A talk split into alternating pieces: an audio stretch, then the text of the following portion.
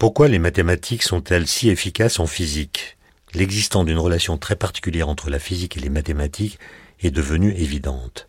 La question est, peut-on l'expliquer?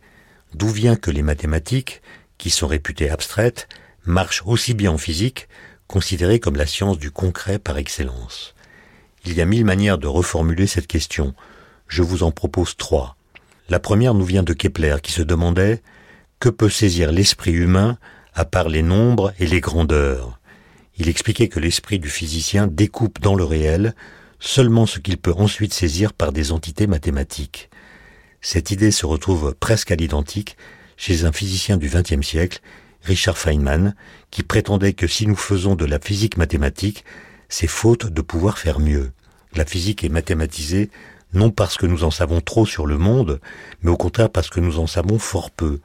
Seules les propriétés mathématiques du monde nous sont accessibles, expliquait Feynman, et la puissance de la physique vient précisément de ce qu'elle a su limiter ses ambitions à un certain type de problème.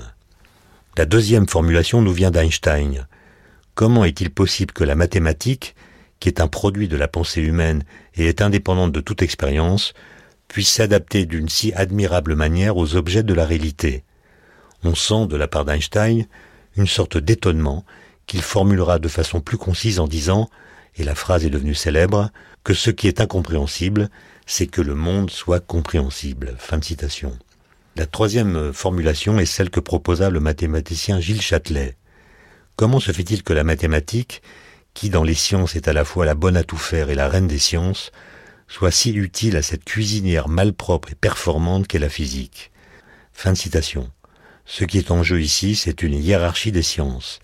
Si les mathématiques sont au-dessus du lot, au-dessus des autres disciplines, comment se fait-il qu'elles daignent s'appliquer aussi généreusement en deçà d'elles-mêmes? Ces interrogations ont fait l'objet d'un article célèbre écrit en 1960 par le physicien Eugène Wigner, intitulé De la déraisonnable efficacité des mathématiques dans les sciences de la nature. Wigner y expliquait que cette efficacité ne peut être qualifiée qu'en termes de miracle ou de don magnifique que nous ne comprenons ni ne méritons, comme si ces raisons profondes étaient situées au-delà des limites de notre compréhension du monde. Il y a toutefois un philosophe pour qui la réponse à la question eût été simple, c'est Pythagore, car pour lui, l'essence du monde, c'est le nombre.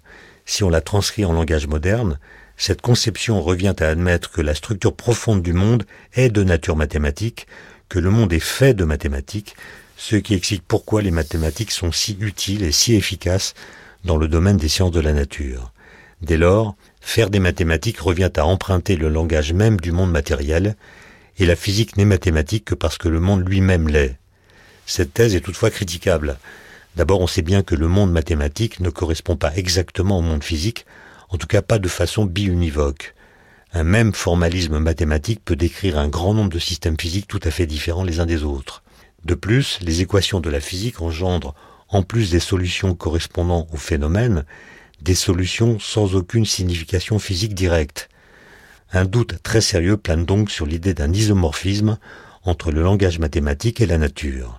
À ce propos, je me souviens d'un jour où Michel Serres, désireux justement de nous mettre en garde contre une conception trop pythagoricienne du monde, nous raconta cette histoire.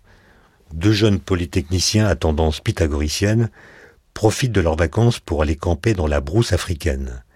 Le premier soir, ils dressent leur tente pour la nuit. Le lendemain matin, l'un d'eux, alerté par des bruits étranges, met le nez dehors et voit son camarade courir autour de la tente, poursuivi par un lion. Alors qu'il s'affole, l'autre le rassure.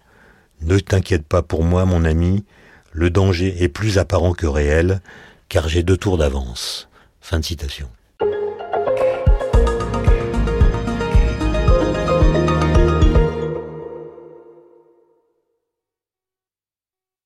Maître Corbeau sur un arbre perche. Collection mécanique du vivant, saison 3, le corbeau. Souvent considéré comme des prédateurs nuisibles, capables de menacer les autres oiseaux, qui sont-ils vraiment? Quel rôle jouent-ils dans la préservation de notre biodiversité? Les corvidés ont proportionnellement plus de neurones et un système de câblage plus court, donc a priori plus efficace que la moyenne. Mécanique du vivant, saison 3, le corbeau, un podcast de Marc Mortelmans, réalisé par Charlotte Roux sur franceculture.fr et la France.